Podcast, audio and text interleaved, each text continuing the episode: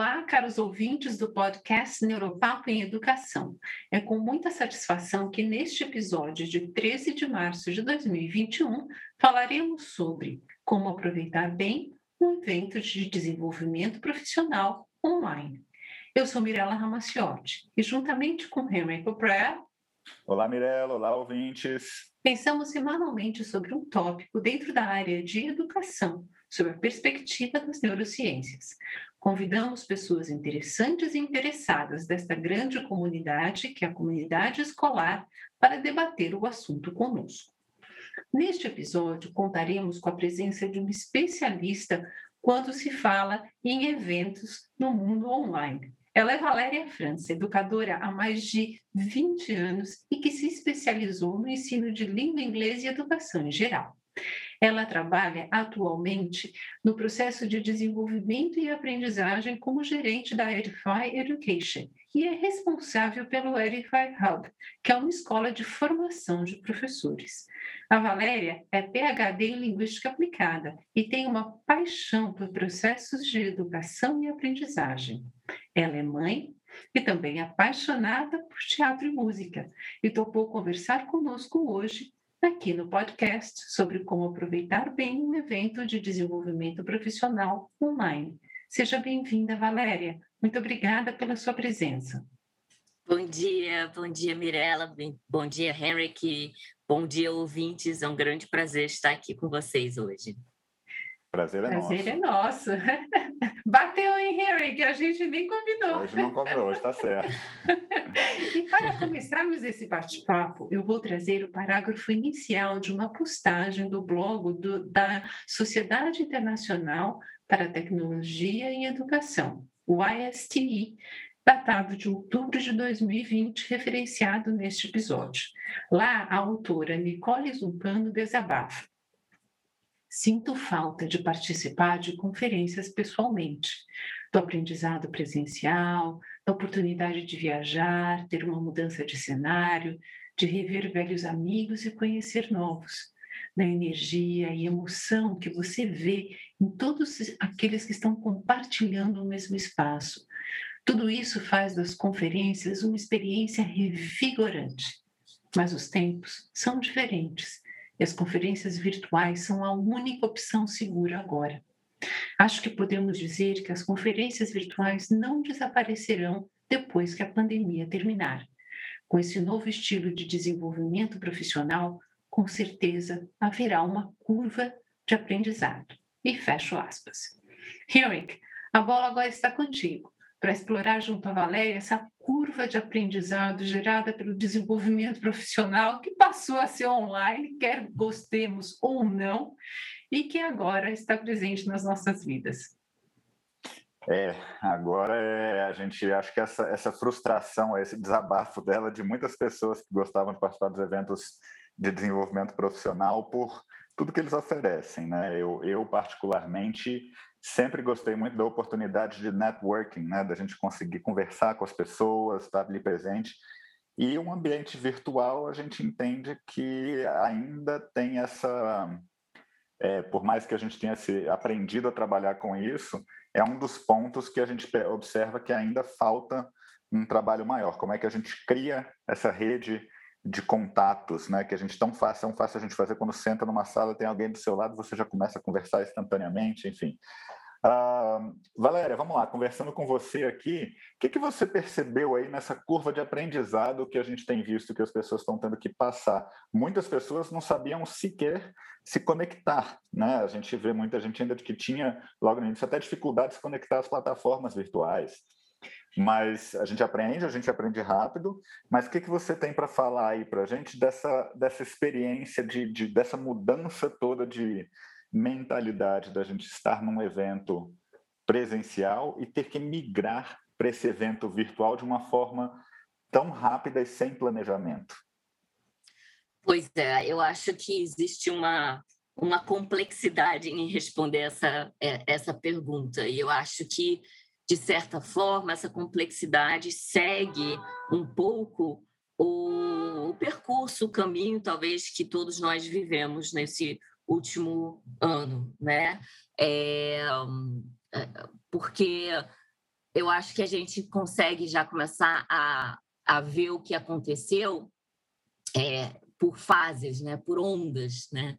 É, então, um, eu acho que para todos nós, né, que ou já estávamos engajados em algum processo de aprendizagem e desenvolvimento, né, que provavelmente é, era presencial, embora muitas pessoas já estavam optando por eventos e, e processos de aprendizagem online, né, é, de repente é, todos se viram com a necessidade de fazer essa migração. E, e aí realmente tem um, um, um problema porque é, é uma questão de é, logística, inclusive, né? Eu diria que é o primeiro problema. É, todos nós é, com questões pessoais de aonde você estuda e em casa, né? Um, porque às vezes você no presencial você tinha um local, né, para onde você ia estudar e aprender ou participar de um evento, um congresso, né, que o ir ao evento em si, é, eu, eu, eu, costumo dizer que tem um flow no processo de ir a um evento, né? que é, é, um, é um mini percurso que precisa existir, inclusive até para você trazer uma. É, criar uma experiência daquele processo todo, né? Então, esse flow que a gente tinha, que era você escolher seu processo de desenvolvimento, seja curso, seja é, congresso, né? É, e se ele fosse é, em outro lugar, você teria que fazer essa jornada, né? Também física até o outro lugar, que envolve N coisas, envolve você é, poder é, estruturar sua vida. Se você tem filho, alguém tem que ficar com criança. Então, você faz essa jornada sozinha. Você pode até no local estar tá encontrando com colegas de trabalho, mas a jornada ela é individual. E isso, de certa forma, isso já ajuda seu processo, né? É, em si de aprendizagem, porque ele, ele é self-willed, é uma coisa que você deseja fazer ou que você esteja fazendo porque você ganhou ou que você vai ter uma chance de ter um, um, um crescimento profissional por fazê-lo. É, mas você se bota em movimento, né, físico para fazer isso. E, e, isso, de fato, é, esse flow é importante. Você se bota em movimento para ir para o local, você chega ao local, você se dispõe a conhecer pessoas novas, que aí é o tal do networking, né? Todos que estão no evento estão lá com o mesmo propósito, e quando você tem pessoas juntas com o mesmo propósito é, num local, num espaço, é, permite um, um, nível de troca é, e, e de engajamento que é simplesmente fenomenal. Né? É, tem o evento em si, que você tem oportunidade de ouvir coisas novas, conhecer pessoas novas, trocar ideias, construir um novo saber, né? ter essa dialogicidade com outras pessoas. E existe a volta e o pós-evento, que, como você foi numa jornada, você tem uma história para contar literalmente ao voltar, né? Uma história para compartilhar com seus colegas de trabalho ou, ou seus amigos, enfim e, e, e é, é, como um viajante, né? Você, você fez esse percurso. Então, esse é o flow que eu falo de, de um processo ou um evento né, presencial.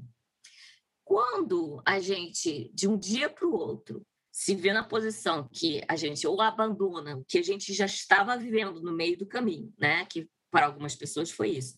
Ou você descobre como muitos educadores descobriram né, no início da pandemia, que eles iam ter que atuar num campo de uma forma que eles não tinham conhecimento, ou tinham pouco conhecimento, a necessidade de você atualizar seu conhecimento ficou assim, foi primordial para todos nós. Né? E, e isso levou um movimento de busca de formação muito grande para qualquer educador, né? Então, é, mesmo que ele não tivesse optado por fazer esse movimento antes, ele teve que fazer naquele momento de pandemia. Só que ele já teve que fazer diante das novas regras, que não era essa jornada de experiência física, né, para participar de um evento, ela foi uma jornada, sim, porque foi, mas já transitando é, com uma nova linguagem. Então, imagina, é como se fosse literalmente para um país novo, onde você tem que atuar com aquela nova língua e você não sabe uma palavra daquela nova língua, você fala, você fala muito pouco daquela nova língua, né? O nível de dificuldade é imenso. O desafio, as barreiras são muito maiores.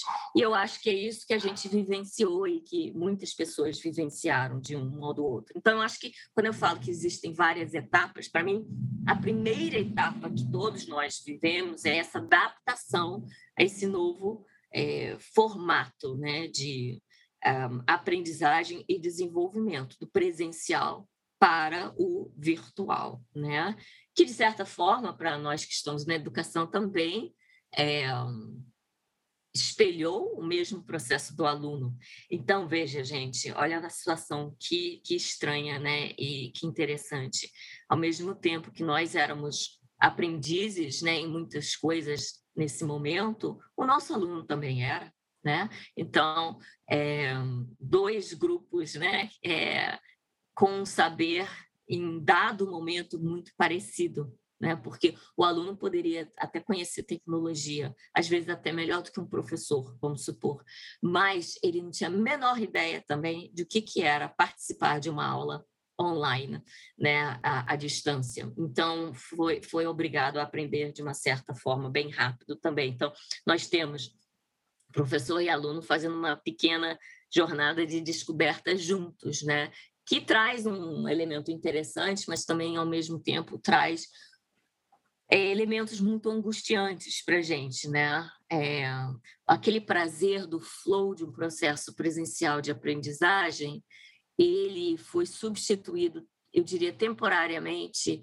E, e aí eu vou depois posso falar um pouquinho sobre o tempo da jornada de cada um, né? Mas temporariamente ele foi substituído não pelo prazer, né, mas pelo um, um grau de ansiedade, né? Oh. E, e, isso e isso faz uma diferença imensa é, em todo o processo de aprendizagem. A gente substituiu o prazer daquele momento por um grau de ansiedade e uma obrigação é, é um outro, é uma, uma variável interveniente aí bastante complicada, né? Então, eu acho que isso é a primeira questão que eu, que eu noto aí nessa mudança que a gente teve que fazer, né? É essa grande é esse primeiro momento, né? Que foi talvez o momento mais estressante que vivemos. Acho que, eu acho que é, é, é porque estava tudo novo para todo mundo, né, Val? Eu acho que isso é um esse momento de você ter que sair da sua zona de conforto, a gente entende que é, é complicado. Eu participei de um evento outro dia, o palestrante colocou as únicas pessoas que gostam de troca, de mudança, são os bebês quando estão com a fralda suja. É, a gente todo tem resistência a essa mudança. Mas uh, o que eu acho que é interessante de tudo que você colocou dessa migração, dessa mudança, como ela foi imposta, as pessoas acabaram que não tiveram muita escolha. E acho que isso tanto dificultou o processo, mas também acelerou bastante o processo pela duração que a gente está tendo aí desse momento tão complicado que a gente está passando. Então, vamos ver o que, que a gente vai conseguir aproveitar de positivo, o que, que vai ficar de positivo desse, desse, catalisador que foi a gente passar a poder entender que, opa, talvez alguns determinados eventos se emprestem melhor para um evento online Isso. e outros para eventos presenciais. Então, vamos ver o que, que a gente vai conseguir refletir. Mas, como você colocou, o assunto é bem complexo, a gente tem bastante coisa ainda para falar. Então, vamos tocar adiante aí, Mirella, vamos lá.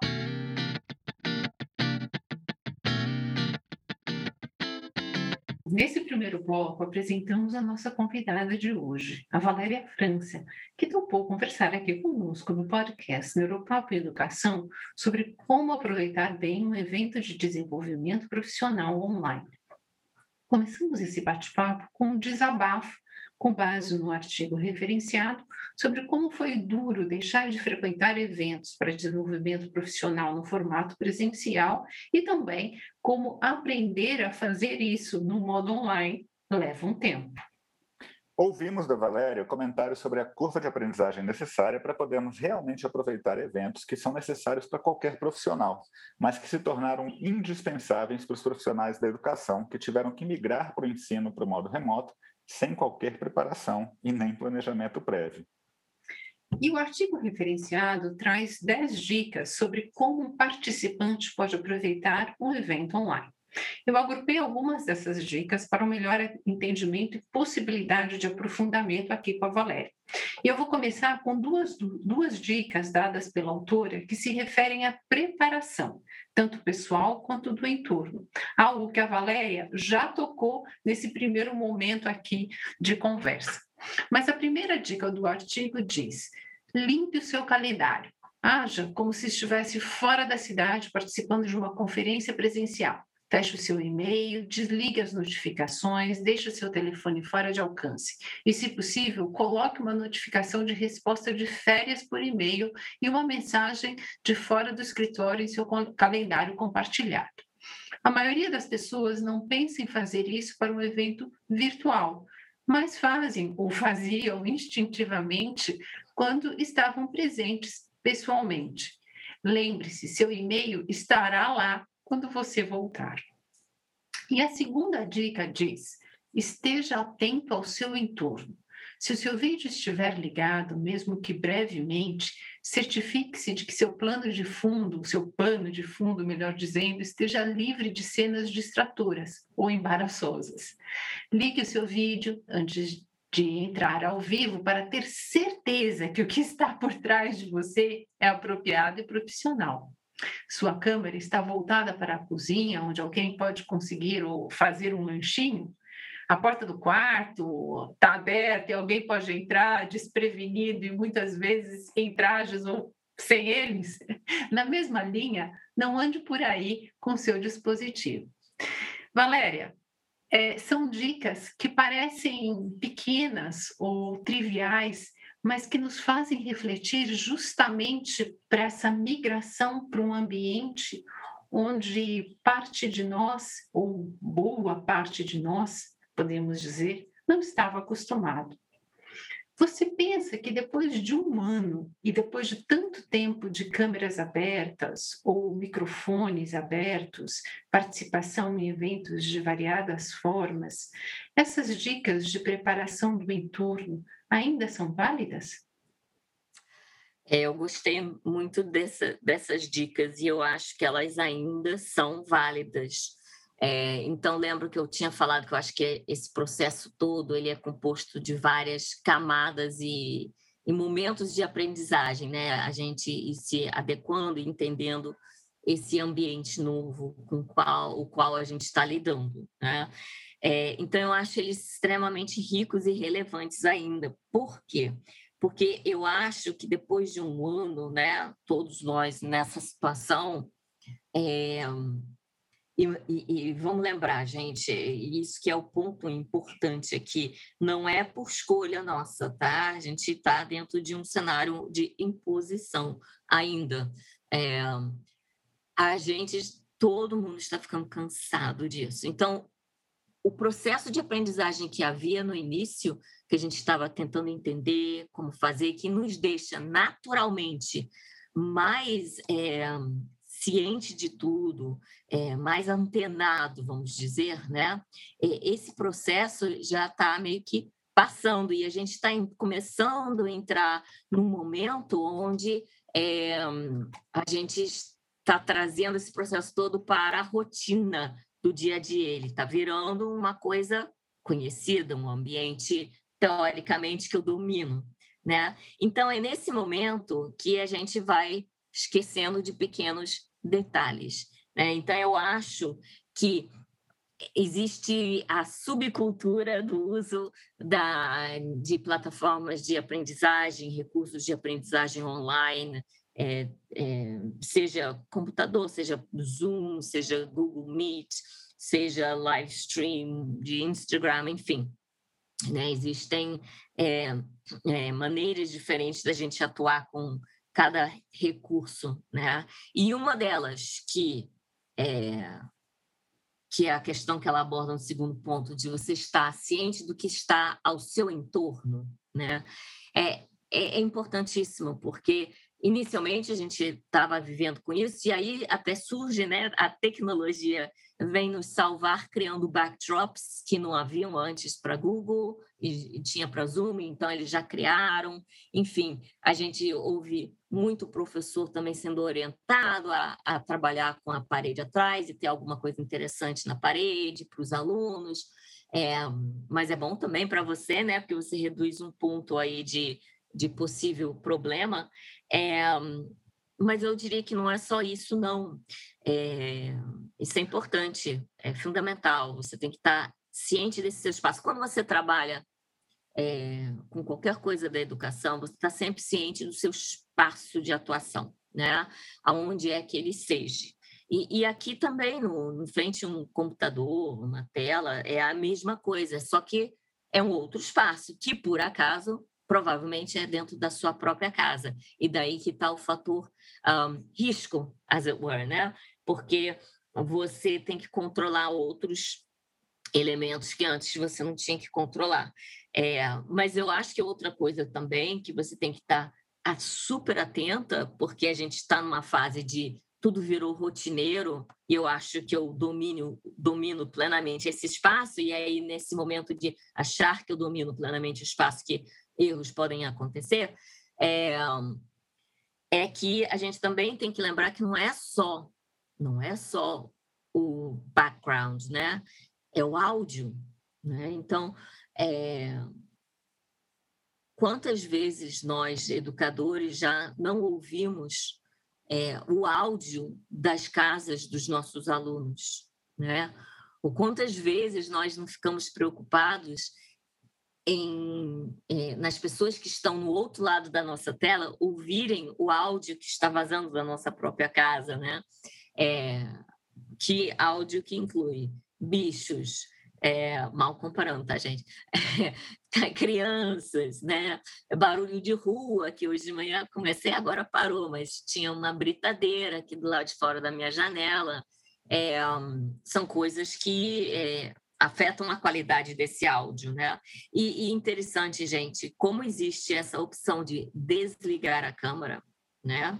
É, por mais que a gente queira que as pessoas de fato estejam com a câmera ligada, né, para promover uma tentativa, e eu vou falar aí uma coisa importante, uma tentativa de promover o que a gente tinha, você pede desesperadamente seu aluno para manter a câmera aberta, né?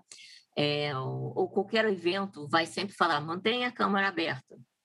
É uma questão de ética, né? É uma questão, eu acho, também de cultura. Eu acho que em algumas culturas não se concebe não ligar a câmera.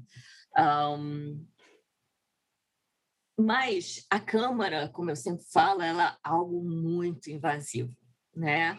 É, pensa bem, gente, como a gente atua como aluno, né? Quando a gente está nesse processo de aprendizagem, os papéis que a gente assume. Então, quando a gente atua como aluno, sendo adulto, né, que já passou pelo processo de aprendizagem, a gente ligeiramente domina né, as técnicas de ser aluno, né? Então, qual era uma técnica que a gente dominava muito bem? Quando alguém faz uma pergunta e a gente ou não sabe a resposta ou a gente não tem certeza, não quer responder, o que, que a gente faz? A gente não olha para a pessoa conduzindo aquela sessão de treinamento ou aula, né? A gente abaixa os olhos, olha para o papel, de repente um caderno era a coisa mais importante na nossa vida e a gente está escrevendo uma coisa ali com muita atenção.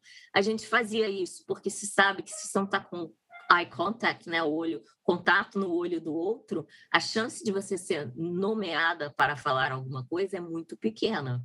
Né? Isso parte da psicologia humana de ser aluno aprendiz, né? E é engraçado que a gente fazia isso instintivamente, né? E a gente faz isso instintivamente. Minha gente, isso não é nada diferente do que desligar a câmera, não é? Exatamente.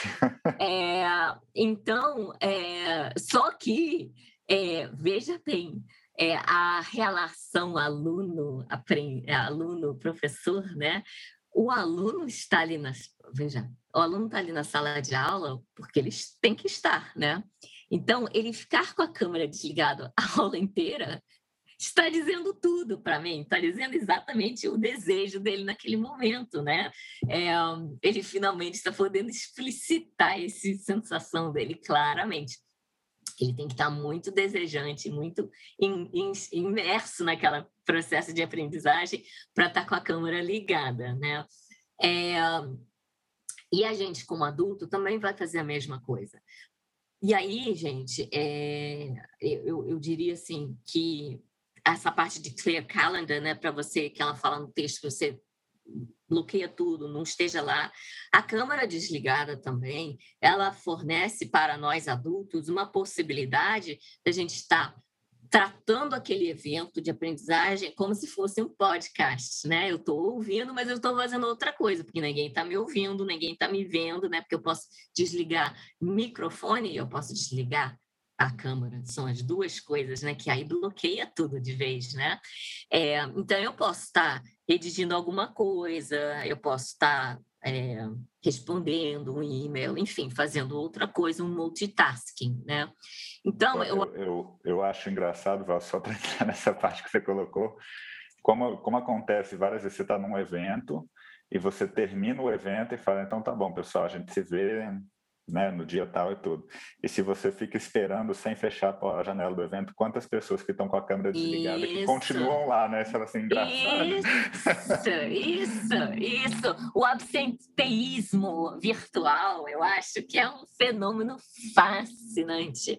É, e a gente é, como educador, né, e, e, cada vez mais dominando essas habilidades de conduzir esses eventos online, já estamos mais espertos. Então, o que, que todo mundo está fazendo, né? Gente, para ganhar seu certificado no final do evento, nós vamos jogar um QR Code um link com algumas perguntas, mas só vamos vender, é, só vamos oferecer isso no final.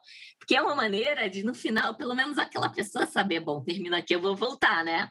É, eu acho que é uma estratégia de aprendizagem, mas também é uma estratégia aí de manutenção da pessoa, né? Mas aí gera um outro problema que eu, que eu acho que é um problema que surgiu nesse período pandêmico, que é a, é a certificação pela certificação, né? Uhum. É, então, é, você tem chats paralelos, eu estava conduzindo um evento recentemente, e chats paralelos, e era assim, como que eu recebo meu certificado? Aonde que eu recebo meu certificado? Quando que eu vou receber o link? Que horas que eu vou receber? mais, então, preocupado, é, mais, preocupado mais preocupado com a certificação. Do que Deixa... participar no evento, né? Então, eu acho que, é, voltando ao ponto, essa importância de criar a rotina de estar presente neste evento, que você escolheu estar ou você tem que estar é, é, fundamental. Então, eu gosto muito, daí a relevância né, de sugerir é, bloqueia tudo, assume aquilo como uma parte importante do seu dia, eu acho fundamental. E também essa questão do, do seu entorno, né? estar atento. Mas eu diria que não é somente o visual, mas é o áudio também. Áudio também. Eu vou, eu vou voltar um pouquinho no que você tocou sobre a questão da participação, do engajamento no evento, porque uma das dicas são para a gente explicar, conecte, se conecte com os outros via o chat, siga a hashtag da conferência, é, fique tweetando, retweetando, se engaje naquele evento, mas tudo de forma digital, né? Então, quando a gente vê uma dica falando, é, deixe seu telefone fora do alcance, é, desligue as notificações, feche seu e-mail, feche tudo, mas aí depois uma das dicas é se engaje, entre no telefone, coloque no Twitter, participe, siga a hashtag. Você acha que isso de alguma forma vai um pouco na contramão das dicas dadas anteriormente para preparação? É, eu, eu acho que tem um, de novo, que eu falo que é essa complexidade de como você equilibra tudo, né? É, veja, é, Henrik é, vai lembrar disso, porque era do, da, é, foi muito, eu acho que nós participamos, de fato, tinha um palestrante no meio de ensino de língua inglesa que logo começou essa questão de Twitter, né? Ah. É, ele literalmente falava no início das palestras dele que ele não queria ver ninguém tweetando, ele não queria ver as pessoas tirando fotografia de slides, ele queria que as pessoas anotassem as coisas, estivessem lá presentes, né? Então essa dicotomia de aonde está a sua atenção e como você usa ela quando você está num processo de está num evento de aprendizagem, né? É, ela já é uma, uma história um pouquinho antiga, desde que começou a, a tecnologia entrar de uma forma mais ativa nos nossos espaços de aprendizagem, né? Porque de fato é quando isso surge que me permite, porque antes o que, eu tinha de recurso? Eu tinha a pessoa do meu lado para poder ficar conversando com ela o tempo todo e mandar bilhetinho e, e rir, enfim, né? Num evento presencial, e eu tinha meu caderno, eu não, não ia muito além disso. No momento que eu tenho um celular na minha mão, né? Um celular que tem conexão para a internet, é, eu amplio essa, esse comportamento. Na verdade, gente, eu não vejo nada diferente de do que a gente fazia, só que eu vejo uma ampliação de possíveis comportamentos, né? Então, é, é, e é com velocidade, né? Então, é, para quem anotar, se eu posso tirar fotografia do que eu estou vendo, né? É, é, e, e, comunicar com o outro, não é ser intuito. A gente não sempre fala, é partilhando que a gente aprende. Isso. É, é, é compartilhando que a gente aprende, né?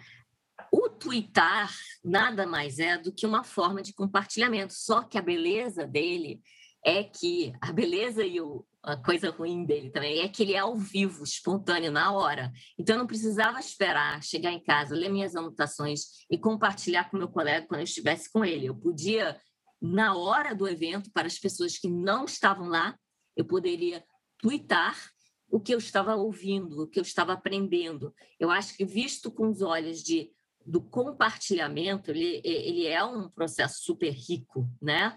E a gente sabe que uma das técnicas de metodologia ativa é você parar aquele momento do, da aula que você está tendo e falar, é, conta para o seu colega o que, que você tirou nesses últimos 15 minutos que você acha relevante e interessante.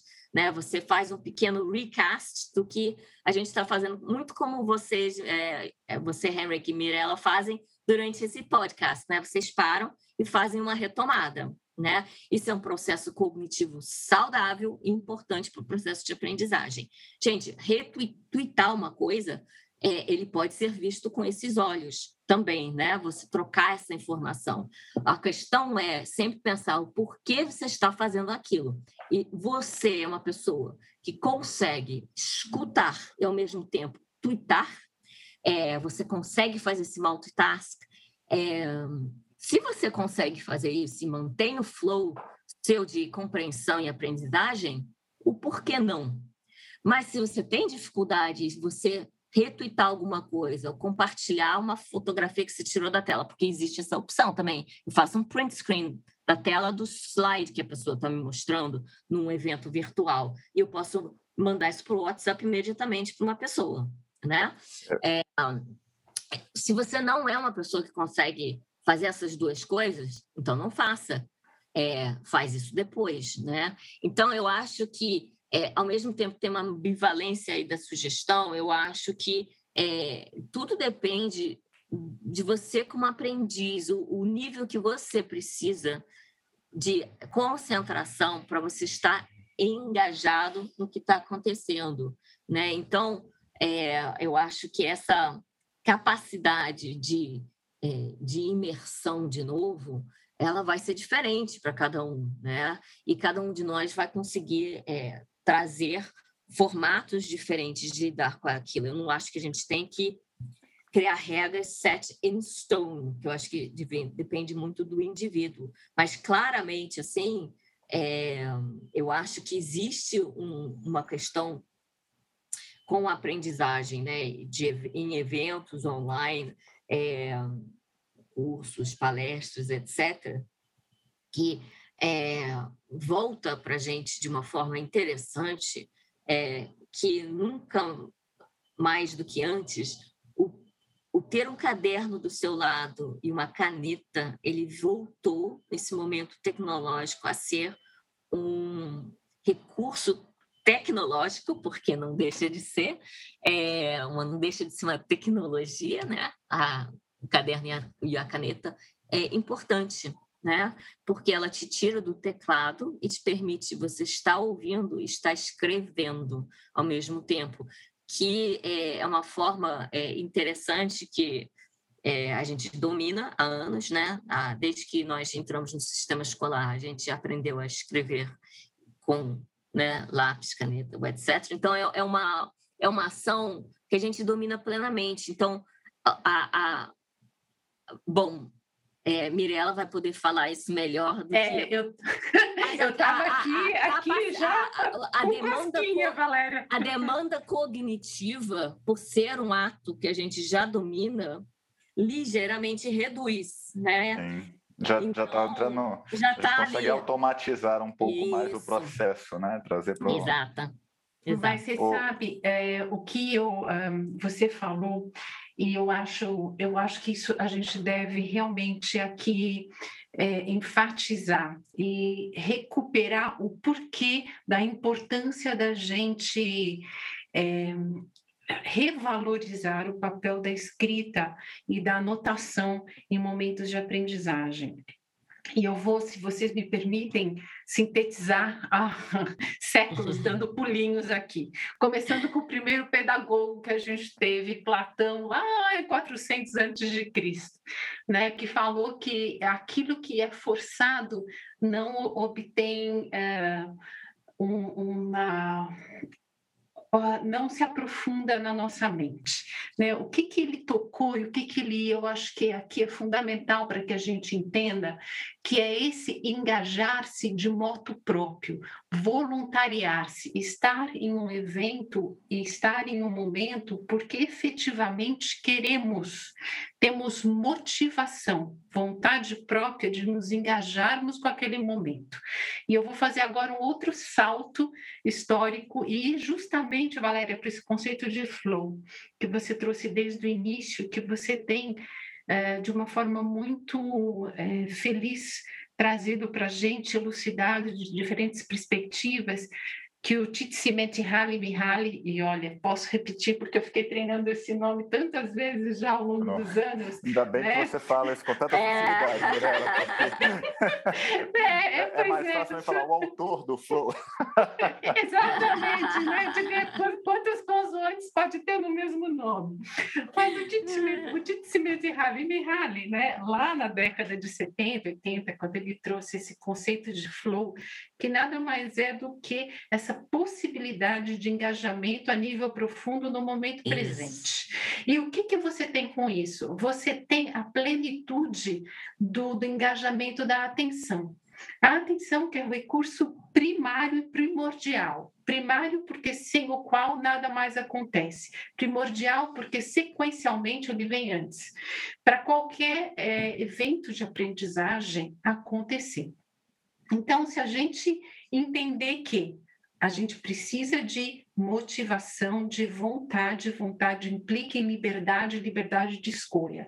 E isso vem dos nossos pais gregos, né? Platão, que eu trouxe aqui de forma plena, mas ao longo dos séculos se consolidando no nosso entendimento e na nossa valorização do respeito à liberdade que cada um sempre deve ter. E que muitas vezes, no desenrolar dos, dos movimentos ou das ondas, dos, das abordagens e métodos educacionais, muitas vezes a gente deixou de lado isso que nunca deveria ter saído do seu lugar é. de base, que é, é, é onde a gente constrói qualquer oportunidade de é, realmente dar ao indivíduo a possibilidade dele apreender dele se apropriar de um determinado conteúdo, de um determinado fazer e emulá-lo, transferi-lo transferi de vontade própria para outros ambientes, em outros momentos, de diversas formas, que é isso que define uma aprendizagem. Né? Não é o que ocorre ali,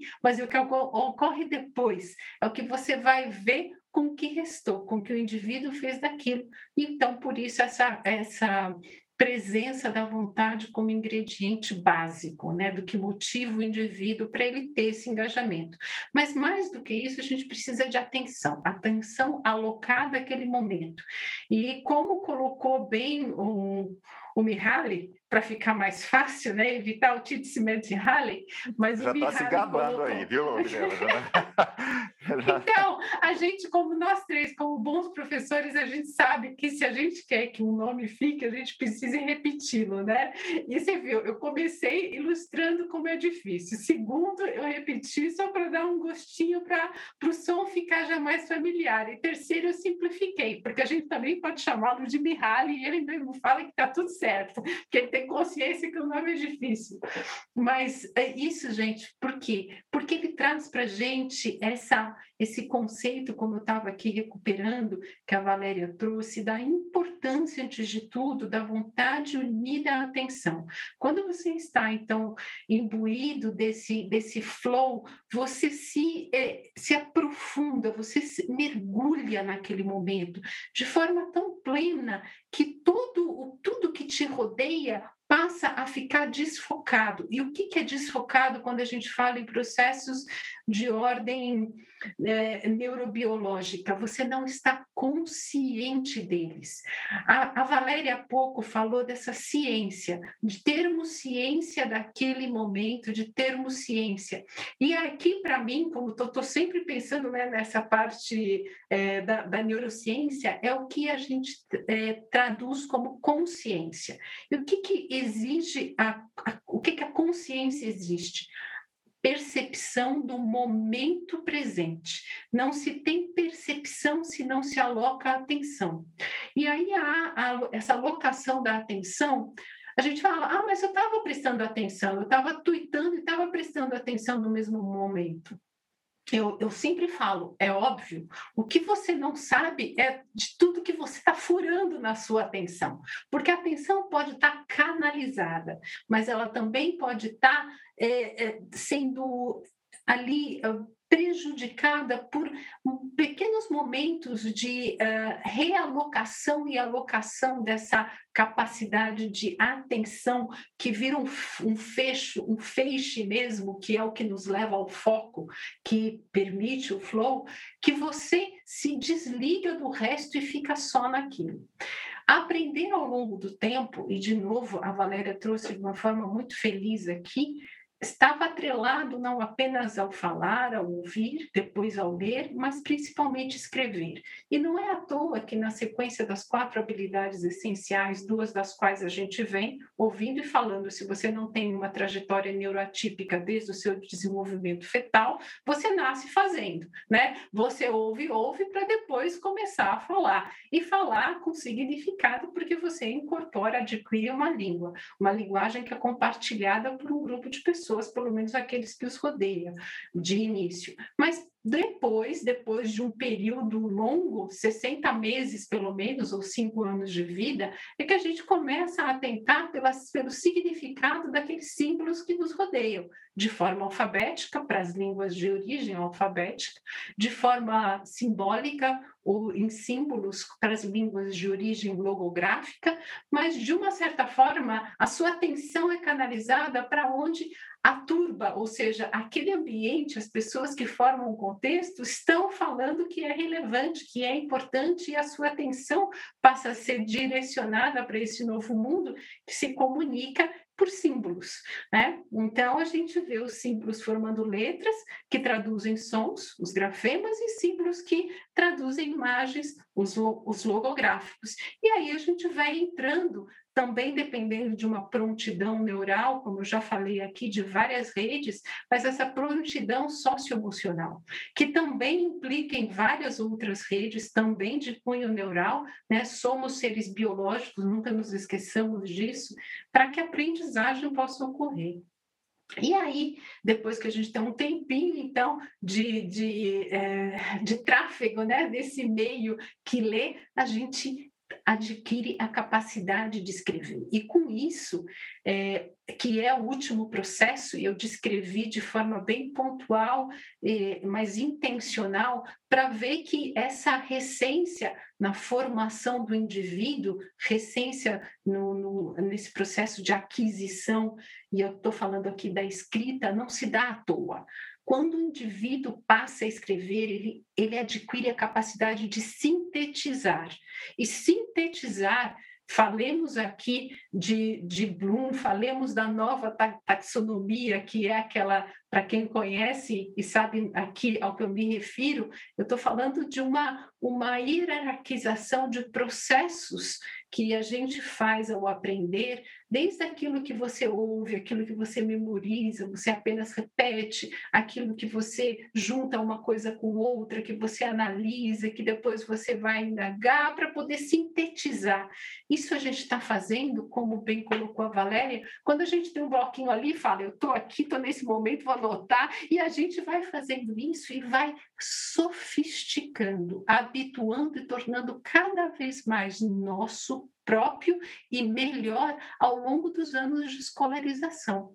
E isso a gente nunca deve esquecer que é uma capacidade que aquele cérebro tem de trazer, é como eu falo, é como se você fosse um tradutor em tempo real. Você está ouvindo um conteúdo, você está batendo o conteúdo com aquilo que você tem registrado sobre o conteúdo e você vai tra traduzir isso, passar isso para o papel, de forma que aquelas anotações, através de palavras, conceitos, frases, parágrafos centrais, traduzam para você aquilo que aquele momento significou, para que você, quando vai transferir para o outro ambiente, você volte às suas anotações e você fala, foi daqui que iniciou, é por isso que eu estou fazendo. Então, realmente, o processo de escrita, ele é para nós algo muito significativo e que deve, de novo, ancorar o sujeito no momento presente, e por isso essa importância desse evento presencial, né, Valéria? De você ter recuperado e falo, ok, eu estou presente, eu, sujeito, aprendiz, neste momento, não importa se o evento é em pessoa ou se o evento é online, estou me engajando virtualmente, mas eu estou me engajando. E ao me engajar, eu estou alocando atenção para ele para poder fazer esse processo que me leva à síntese e que eu vou transferir para o papel. E aí a importância da gente ter de novo o papel, o lápis, o bloco, que nos ancora no momento e nos permite essa capacidade de síntese. Eu vou. E assim vai, né, gente? É, eu vou, eu vou. É, bom, vocês duas já falaram tantas coisas que agora ficou até. Mas eu acho que a gente está, talvez, voltando um pouquinho para o processo da aprendizagem e pensando no que, que isso pode trazer de benefício lá para frente. Assim como essa questão da gente estar presente no evento, da atenção que a gente dedica, quando a gente vai fazer esse, esse tal do multitask que a Valéria trouxe na fala dela, de você tuitar, retuitar, a forma de você conseguir ter a participação de pessoas de fora, mas assim como a importância e a relevância daquilo que você opta por tomar anotação quando você está assistindo uma palestra. Então, você faz escolhas daquilo que você resolve tomar notas, você faz escolha daquilo que você realmente aprendeu é, é, possível que a gente chegue numa, nessa etapa de aprendizagem de que o, o, palestrante, enquanto aprendiz, ele consiga, após um evento, se ele for acompanhar o hashtag, ele consiga fazer um levantamento do que, que a audiência realmente considerou importante daquele evento e se a mensagem que ele quis transmitir foi a mensagem que foi, foi adquirida pela, pelo palestrante. E talvez a mesma coisa de uma sala de aula, porque quando um aluno faz muitas anotações num caderno de forma particular, individual, o professor não tem muito acesso àquilo para saber exatamente o que, que o aluno optou por considerar importante. É, e se essa nota for tomada de uma forma colaborativa, se for compartilhado, você consegue entender e fazer pequenos ajustes, falar, opa, este ponto aqui talvez não fosse o mais interessante. É, bom, eu não vou me alongar muito mais não, porque vocês duas já falaram tão bem nesse assunto que por mim a gente está pronto para seguir adiante, Mirella. Não sei se vocês querem Vamos complementar sim. alguma coisa do que eu falei ou não, mas... mas não, eu acho que a gente fechou bem, não foi, Valéria? Falando aqui dessa, desses momentos que, por que, que é tão importante, e aqui quem nos ouve, saber que temos semelhanças Isso. e temos diferenças. E falando nelas, Valéria, eu vou agora te convidar para fazer uma analogia. Uma analogia de como é aproveitar bem um evento online e um evento presencial. Você tem aqui uma analogia que nos coloque eh, esse aproveitamento, que é o ponto focal, eh, de forma clara na sua relação de semelhança? Um, vou tentar é, é, criar essa analogia, né? Então eu acho que a, a primeira coisa é, que é recuperando aí um pouco o que a gente acabou de falar, né? É, é o nível de presença, né? Eu acho que a gente pode botar dessa forma, que fica bem abrangente. É, se num evento presencial é, era esperado de mim um comportamento X por estar lá presente, né? É, você não estaria conversando com outra pessoa, né? Você estaria focado no, na pessoa que está falando. É, é, você isolou aquele momento, né? Para para estar lá, né? É, nesse processo de aprendizagem. Online é a mesma coisa. É, a única diferença é que, de fato, eu estou eu sozinha aqui em frente do meu computador ou celular, né? Mas é, o meio mudou, né? Literalmente, mas o comportamento é o mesmo, né? Que a gente busca. Então, eu acho que ah, nesse, nesse aspecto de presença é a mesma coisa. Eu diria que é muito mais fácil você manter sua atenção no evento presencial do que é no evento online, né? É, além de um, uma coisa que a gente já está lendo a respeito, que é esse cansaço das telas, né? Que está todo mundo começando a ter. É, o que eu acho também, e isso para mim é uma coisa que está cada vez mais clara para mim, que é uma questão de tempo e duração, né? Como eu acho que exige um pouquinho mais é, de concentração, você participar à distância num evento de aprendizagem, é, eu acho que cabe a nós entender a questão da relação de tempo. E isso eu acho que é um lugar que a gente ainda tem que crescer muito. É, nós ainda estamos na fase que a gente está traduzindo duração de um evento presencial para um evento online. E isso, ao meu ver, é um erro imenso. É, não tem como, se eu tenho uma aula presencial de mestrado de três horas, rodá-la três horas online. Isso não existe, minha gente. É, é verdade. É um erro imenso. É... é... a falta de tato de conseguir entender que tem uma diferença de meio. Ah, pois é, exatamente isso. Então é a questão, né? É, é você é capaz de ter um nível de presença nos dois, que é quase você tem que ter o mesmo mindset para os dois? Tem.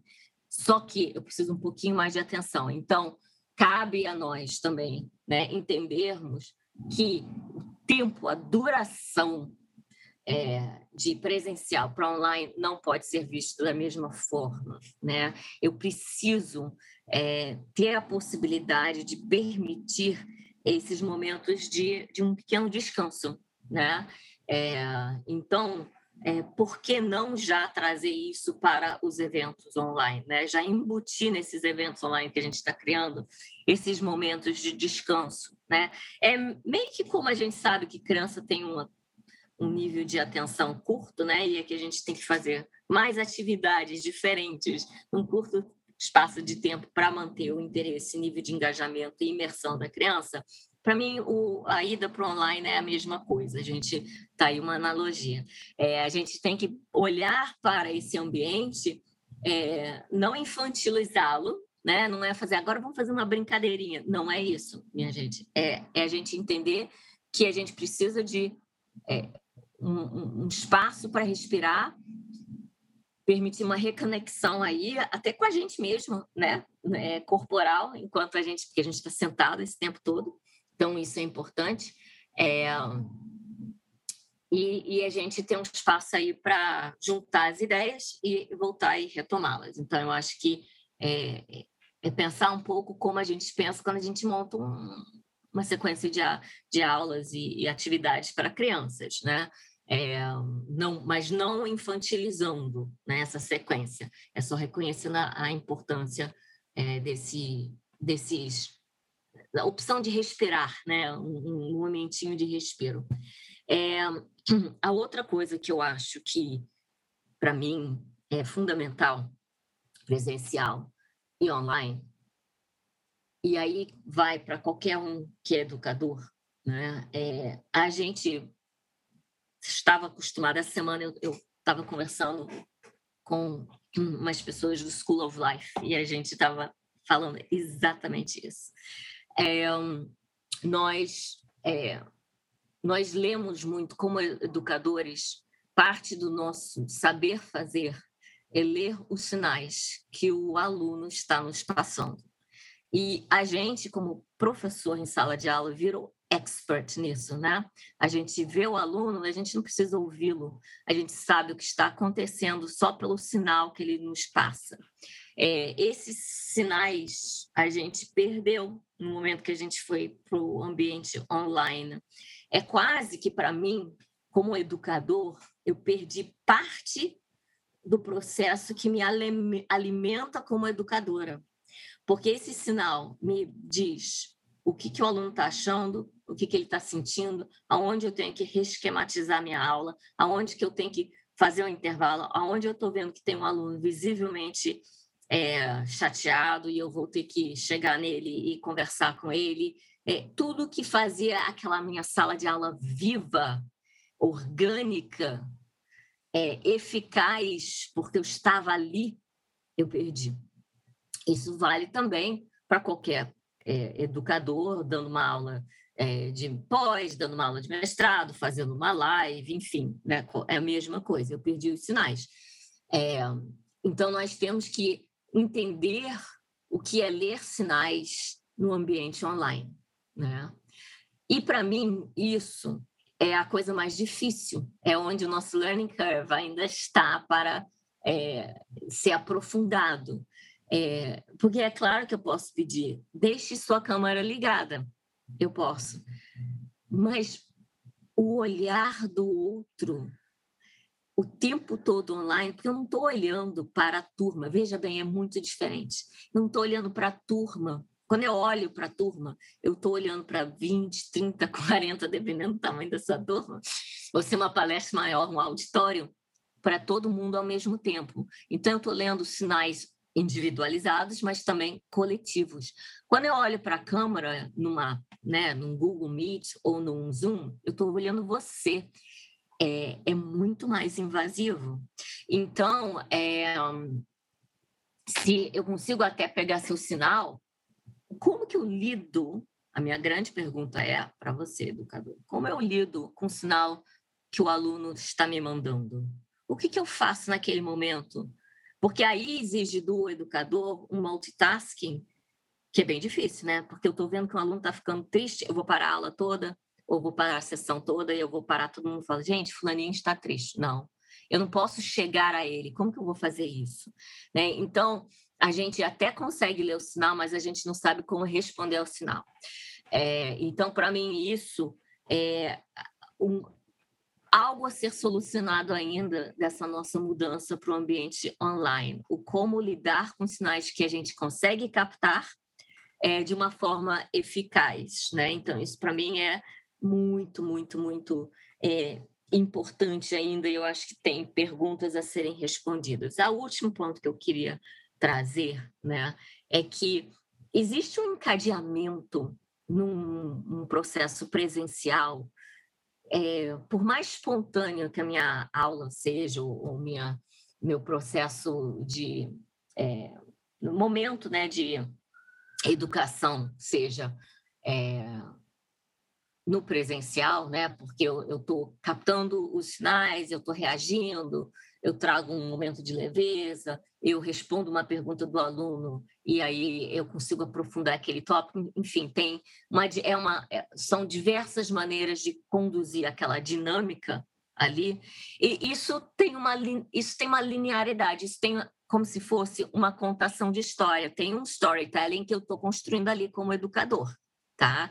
É, isso é parte da habilidade do saber fazer do professor né? Eu consigo manter e isso é fundamental, aquele encadeamento daquela aula, uma boa aula, a gente sente que tudo encaixou quando a gente deu ela e quando a gente assistiu ela como aluno. Né? A gente tem aquela sensação de prazer, de nossa, aquilo foi um momento repleto, né? porque tudo encaixou, ficou tudo perfeito, teve uma dinâmica perfeita ali, de, de todas as formas. O ambiente online, ele traz um ligeiro caos, né? Porque voltam meus, minhas variáveis intervenientes aí, né? Eu tenho uma coisa chamada banda de internet, que é o meu primeiro grande vilão nisso tudo, né?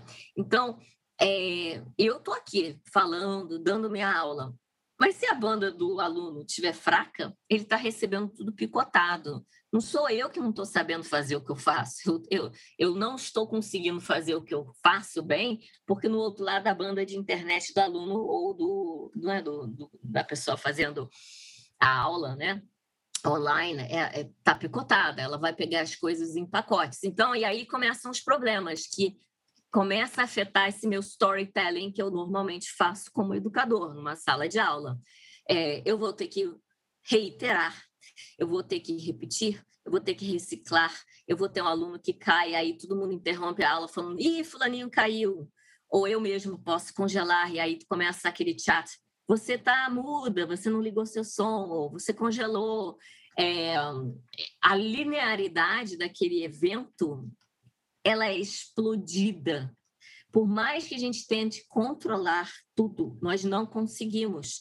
Então, nós temos que estar prontos para engajar com eventos online, deixando de lado, e isso para mim é o ponto mais importante, aquela linearidade de storytelling que a gente tão prezava no presencial, nós temos que ir para um ambiente online entendendo que ela não vai existir.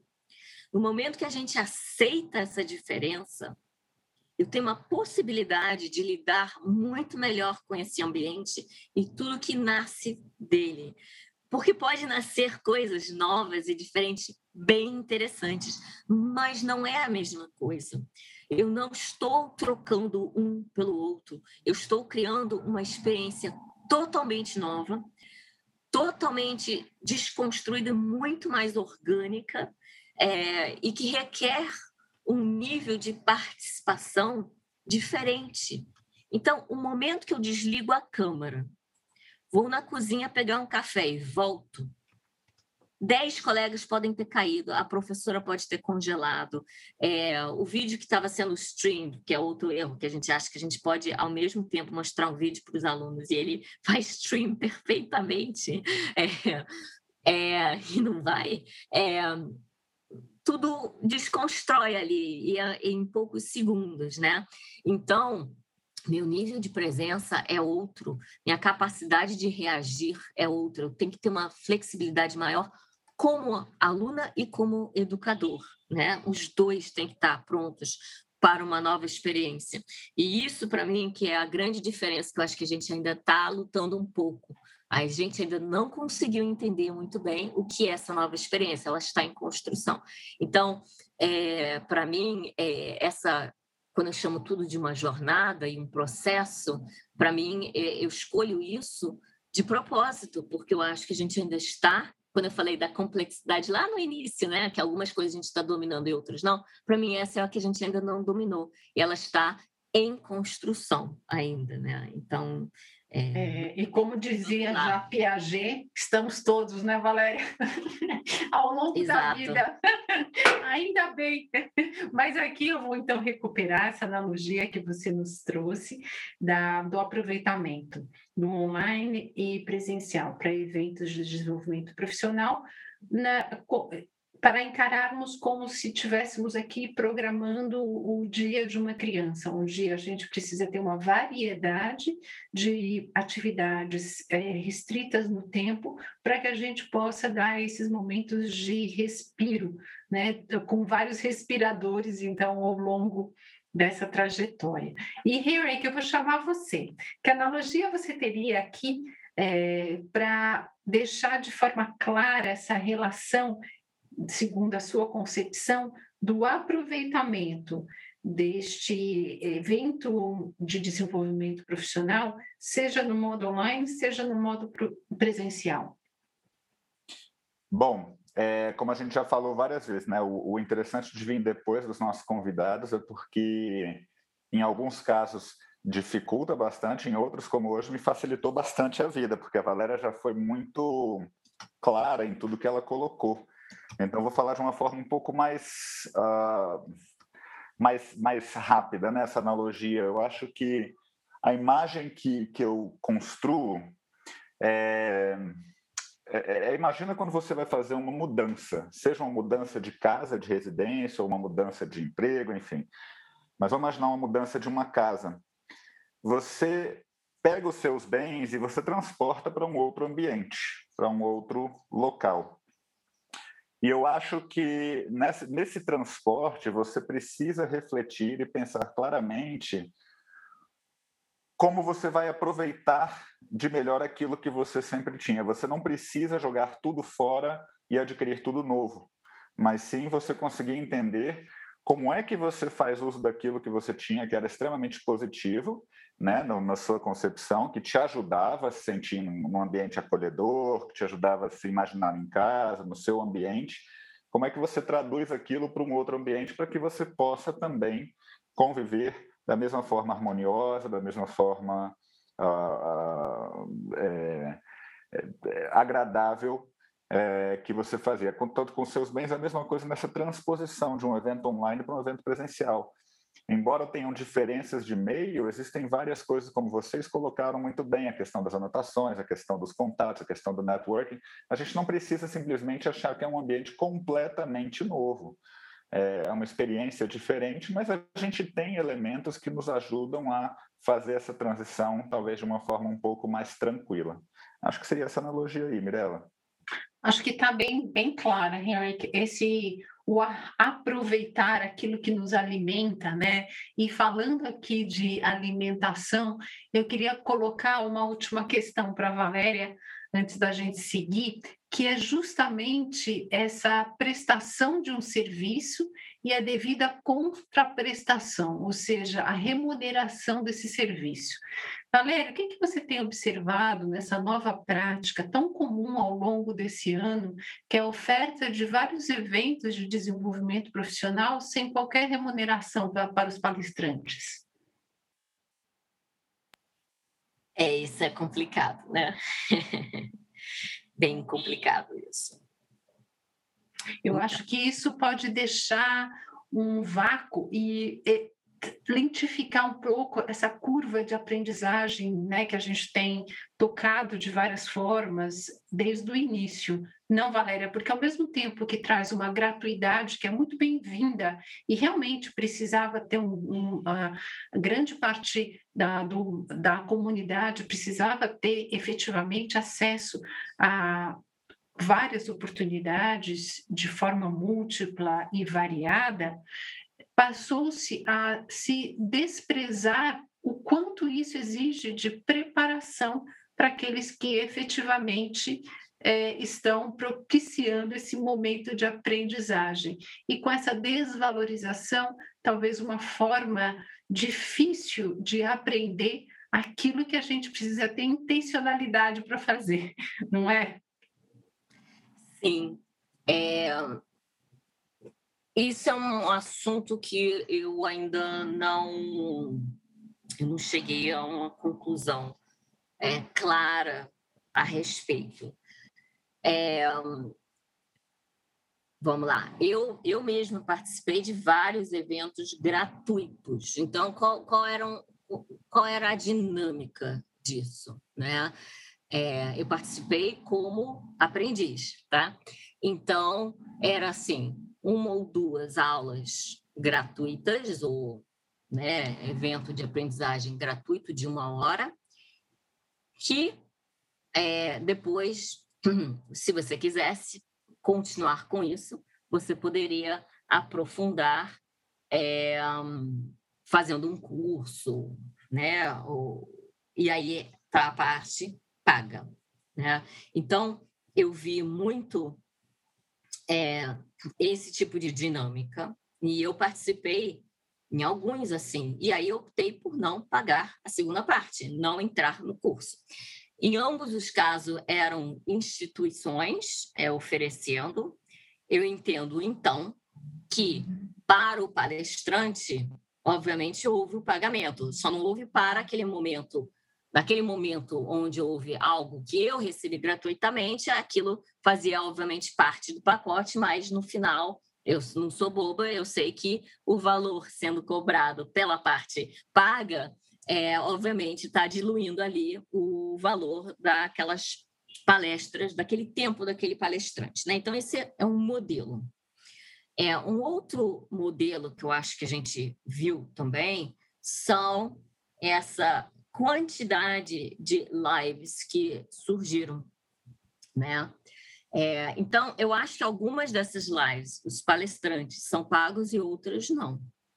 O que, que eu acho? Eu acho que quando a gente começou esse processo da pandemia, é, com medo, e isso é um medo de todos, de ruptura no que é, havia de processos estabelecidos, né, de entrega de conhecimento, vamos chamar disso, é, muita gente achou necessário essa, esse elemento live, essas trocas, assim, é, inclusive rodada por plataformas novas né, de transmissão, que foi o Instagram. Né? Isso daí foi o grande crescimento da ferramenta Instagram nesse período pandêmico é, é um case in, in, itself, né? Porque eles desenvolvem novas é, possibilidades de uso perante essa questão toda de das lives, né? Que a ferramenta foi usada muito para isso é, e foi crescendo, né? Como ferramenta. É, então, é, eu acho que isso foi uma coisa constante. E aí a gente tem uma enormidade de coisas. A gente tem debate, a gente tem pessoas falando sozinho, a gente tem é, múltiplas pessoas, porque a ferramenta foi aumentando, e aí já pode botar quatro pessoas, enfim, ah, os modelos foram mudando. Né? O que eu acho é que houve um amadurecimento. Então, veja, eu acho que isso segue também um pouco a nossa vivência. Quando a gente entrou em lockdown, pelo menos aqui no Brasil, a impressão era que era curto prazo, eu acho que em outros países também, que ia passar. Então, eu acho natural a gente ter sido inundado inicialmente com uma quantidade de eventos gratuitos e até os palestrantes trabalharem gratuitamente, porque naquele momento fazia sentido eu acho que era até um momento humanizador. Eu vejo por esse lado. Né? Eu tenho sempre um olhar muito positivo de pessoas e mundo. Né? Eu nunca consigo muito enxergar o negativo, eu sempre levo para o positivo.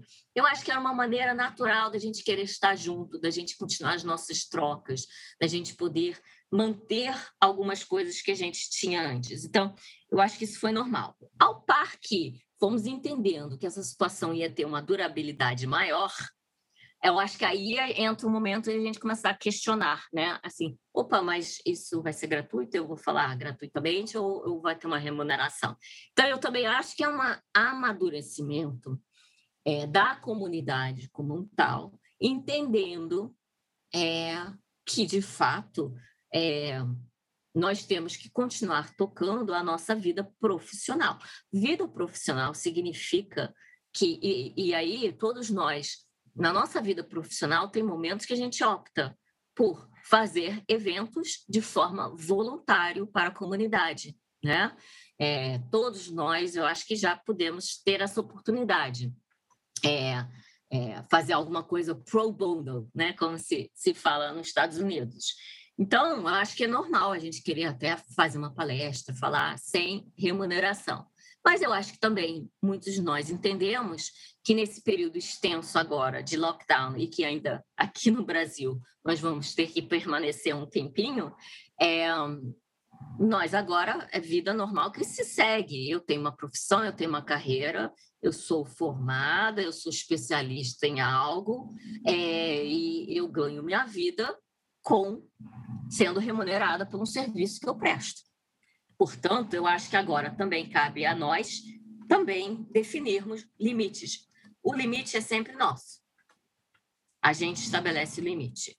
Então, eu acho que podemos, às vezes, optar, falar: não, isso eu vou fazer gratuito, eu quero fazer isso de uma forma gratuita, eu não preciso receber para isso. E tem horas que eu vou falar: olha, isso daí vai ocupar X horas da minha carreira, né, do meu trabalho, e eu preciso isso de remuneração.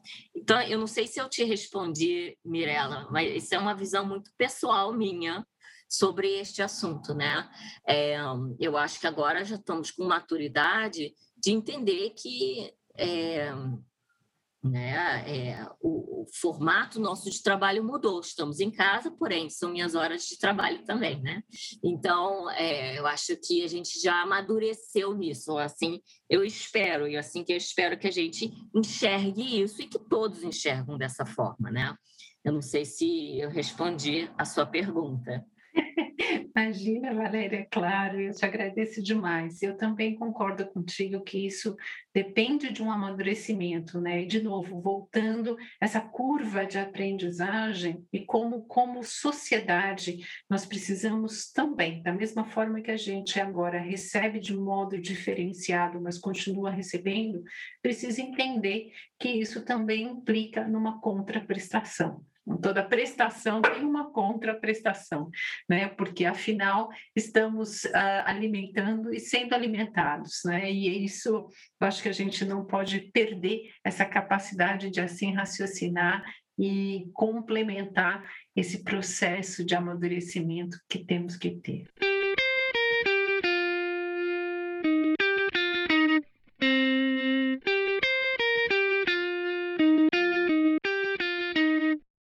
Neste episódio do podcast Neuropapo Educação, contamos com a presença de Valéria França, especialista quando se fala em eventos de aprendizagem online.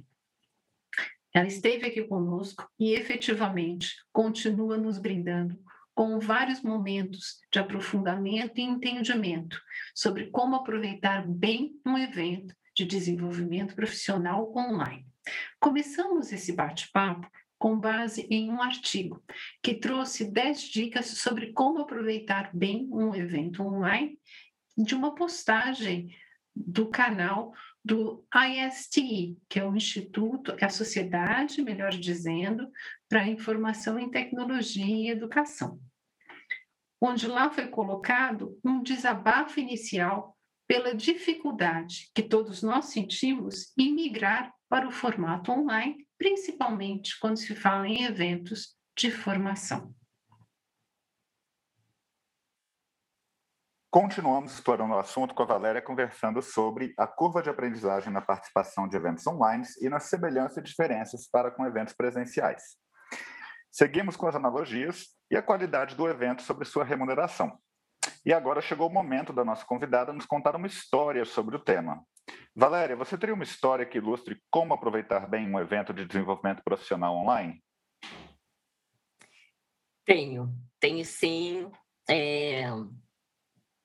E, e, na verdade, é uma história de resgate, né? É um resgate que para mim é muito importante e querido e que eu só consegui fazer por causa desse novo possibilidade de modelo que a gente tem de tudo acontecendo online, né? É, alguns de vocês sabem é, que eu tenho uma ligação muito forte com a Inglaterra, né? Eu, eu morei lá a minha vida toda, vim para o Brasil em 91, é, e toda a minha educação, né? É, escolaridade e graduação e, e primeiro mestrado foram feitos lá. Então, eu tenho um elo com a Inglaterra muito forte. E sempre tive um elo muito forte com minha faculdade de formação. É, eu tive a grande oportunidade de estudar na Universidade de Cambridge. Eu fiz é, duas graduações. Eu fiz pedagogia e fiz história em Homerton College, que é, eu considero até hoje um local assim onde muita coisa que eu pude fazer depois nasceu lá. Então, a minha ligação com o meu college é muito é, forte ainda. É, embora estivesse aqui no Brasil já há algum tempo, eu mantenho os laços pelos, né, sou parte do alumni, eu algum tempo eu já trabalho com mentoria e coaching dos alunos que estudam em Homerton agora, né? É algo voluntário que eu faço é, já há alguns anos, né? Um aluno está querendo alguma mentoria, um coaching de carreira, eu, eu, eu já faço isso uh, com eles. Mas eu sentia uma falta do college, sabe? Daquele ambiente de estudo e de troca. E nesse período de lockdown, a, o college resolveu juntar ex-alunos e alunos atuais que estavam lá no college e fazer eventos é, online é, de troca de ideias. E eu consegui ano passado participar, esse ano já aconteceu, mas eu não consegui, coincidir com, com questões de trabalho. Mas era assim, é, era um, cada semana era um encontro uh, junto com um tutor do college e você entrava para o Zoom. Então, ele mandava um um ou dois artigos pequenos para leitura.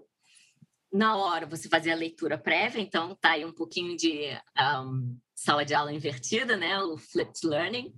Você entrava na sala de Zoom ali na hora e é, o tutor, então o professor trazia o tema e a gente começava a discutir, dividir a gente em grupos, porque era tudo pelo Zoom, em grupos, subgrupos para a gente discutir, a gente trazia as nossas reflexões de volta e assim terminava e nos preparávamos para o próximo encontro. Coisas feitas de forma voluntária é, entre professores e alunos, né, e ex-alunos. Então, olha, olha a beleza da situação, né? É, eu, eu tive, foi, foi um professor de história, que aliás é minha área né, de formação, é, a gente debatendo é, é, dois textos super interessantes é, da década de 70, falando sobre tecnologia e aprendizagem. Né? Então, isso em si só já, já traz uma reflexão rica né? É, daí. E, e alunos atuais do college é, e tinha eu e duas outras ex-alunas, e é muito interessante, né? Eu não tenho nenhuma dificuldade de falar a minha idade, né? Eu tenho 53 anos. É, tinha nesse grupo eu de 53, uma colega de 63 e uma colega de 73 anos. E alunos de 21 anos, 20 anos e os professores a troca que aconteceu, e aí a gente não se conhecia, nenhum de nós, os alunos, talvez um ou outro se conhecia, mas nem necessariamente.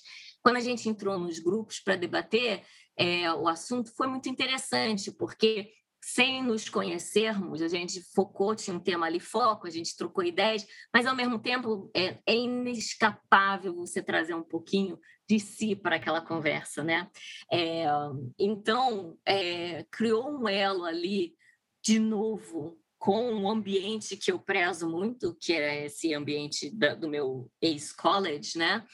É, com pessoas que eu não conhecia, mas que fazem parte, tem uma nós temos um fio em comum ali todos, né? Que é, é, ali aquela comunidade, mas que naquele momento a gente criou uma nova comunidade pela troca, né? É, foi um momento talvez mais rico meu desse período de pandemia. É, é, era um processo de aprendizagem voluntária, era um processo é, orgânico, era um processo sem é, sem objetivo assim de leva a isso ou leva aquilo. Na verdade, era um momento de diálogo e troca é, por ser parte de uma comunidade né, e querer pertencer. É, era um momento muito humano, onde a gente pôde ouvir um ao outro e trocar ideias. E, e foi um momento, talvez um dos momentos onde eu me senti mais acolhida nesse momento pandêmico, onde a gente está cada um na sua casa e onde certas coisas que a gente contava é, desapareceram da nossa vida, né? E, e acolhida por pessoas que eram totais estranhos. Isso me fez refletir muito no poder da troca e do diálogo quando bem feito, quando é, existe voltando ao ponto de flow, né? É, para mim, exemplificou exatamente o conceito de imersão e entrega e, e, estar be in the moment, estar naquele momento 100% presente. É um encontro de uma hora e meia que foi talvez um dos encontros mais ricos que eu tive nesse período. É, e nada aconteceu é, de forma assim premeditada, né? exceto a minha tomada de decisão e escolha de estar no evento. Então, eu acho que isso, para mim, demonstra o potencial que a gente tem com esse meio. É só a gente aprender usá-lo de melhor forma, é, de uma forma que enriqueça as nossas vidas e do outro também. Entender que uma comunidade é, online ela é muito rica, ela é muito engajadora e ela precisa ser estimulada. É só a gente aprender como educador a, a, a usá-la da melhor forma que ela foi desenhada. Eu acho que essa é a história que eu queria trazer. E ela realmente ilustra muito bem tudo isso que você trouxe aí nesse finalzinho, né? Quando você colocou o potencial que a gente tem é, com esse meio que se apresentou aí para a gente de uma forma imposta, mas que tem pontos muito positivos aí para trazer. Mas, ó, nós estamos chegando aqui ao final desse episódio sobre como aproveitar bem um evento de desenvolvimento profissional online. E aí, Valéria, eu vou te pedir. Eu sei que você já falou várias sugestões aqui na nossa conversa até agora, mas talvez uma última sugestão mais prática que você queira deixar aqui para os nossos ouvintes sobre o tema dessa conversa. Você teria mais uma sugestão mais prática para as pessoas, assim, tudo bem, a partir de amanhã, quando eu for participar de um evento, o que, que eu vou fazer? Então, eu nessa onda da gente criar abreviações, siglas, sei lá, sei lá né, acronyms, né, para as coisas. Eu, eu pensei uma, e eu pensei muito em cima do meu próprio ritual, quando eu participo de algo online. E aí eu fui escrevendo e eu olhei e falei, nossa, que coisa! E eu acabei chamando esses quatro, seis de participação no evento online. Vocês vão rir um pouquinho, mas para mim é, é é o seguinte: é um café, pegar um café, porque poderia ser água, gente, mas eu não sou uma. Não, pessoa... café, café eu concordo. Café tá? para mim. café é essencial. Vamos, vamos, fechar café no café, é vida, tá Valéria. Tá marcado, pode deixar o café. Pode ir, pode ir. Café, na verdade, deveria ser os cinco, seis, mas eu condensei, porque café, caderno e caneta. Esse é um C para mim, mas poderiam ser dois. Conforto, eu tenho que estar bem sentada, eu tenho que estar sentada num lugar onde eu me sinto confortável. E concentração. Eu tenho que estar concentrado no que eu estou fazendo. Então, se eu não tiver esses quatro, seis, meu, meu ritualzinho dos quatro, seis, eu não vou poder tirar o melhor proveito de um evento online é, e eu também não vou poder participar dele da melhor forma. É, numa, assim, tentando sintetizar, esse é, é, o meu ideal, sabe? Acho que é, ficou bem prático. 4, 6. Ah, bem ficou prático. ótimo. E ó, café fechadíssimo, caderno e caneta 100%, conforto e concentração. Nossa, fechou com nota 10, né? Não é? Fechou, fechou sim, gostei. E você, Mirella? Vamos lá, vamos fechar aqui e retomando sempre. Então, exploramos hoje, junto à nossa convidada especialista em aprendizagem virtual, a Valéria França, o tema de como aproveitar um evento de desenvolvimento profissional online. Em que pese a saudade de eventos presenciais, a realidade imposta pela pandemia forçou a todos que buscam se aprimorar e que efetivamente precisam de ajuda para lidar com os novos e difíceis desafios do ensino remoto e híbrido, e híbrido a migrar para eventos de desenvolvimento profissional online.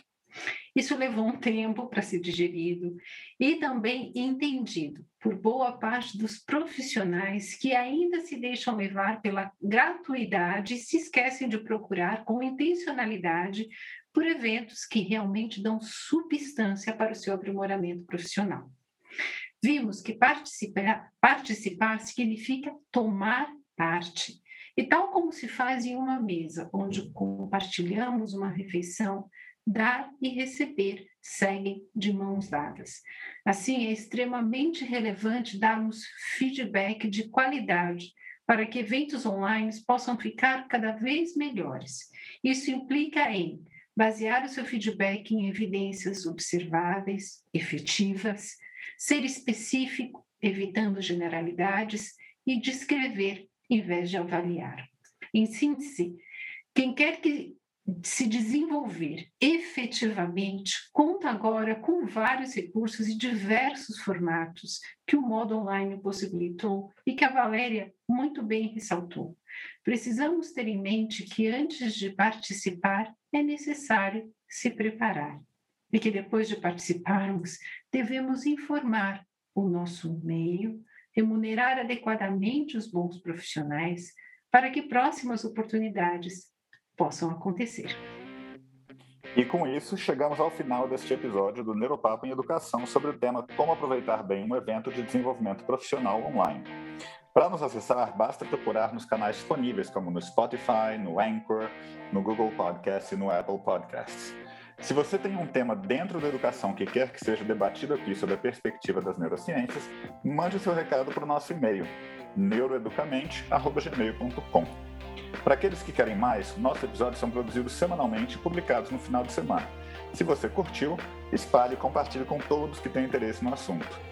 O nosso muito obrigado de hoje vai para a Valéria, que esteve aqui conosco, trocando ideias, aprofundando conceitos, sedimentando o nosso conhecimento sobre como aproveitar bem um evento de desenvolvimento profissional online. Valéria, muito obrigado pela sua presença aqui conosco. Obrigada a vocês pelo convite. E Mirella, nossos ouvintes também, muito obrigado aos ouvintes. E Mirella, mais uma vez, obrigado aí pela parceria. Tamo junto aí. Isso mesmo, Henrique. Eu agradeço uma vez mais a Valéria. Foi um grande prazer tê-la aqui conosco hoje. Henrique, grata pela parceria de sempre aos nossos ouvintes. Obrigada pela sua audiência. Um beijo grande e até a próxima.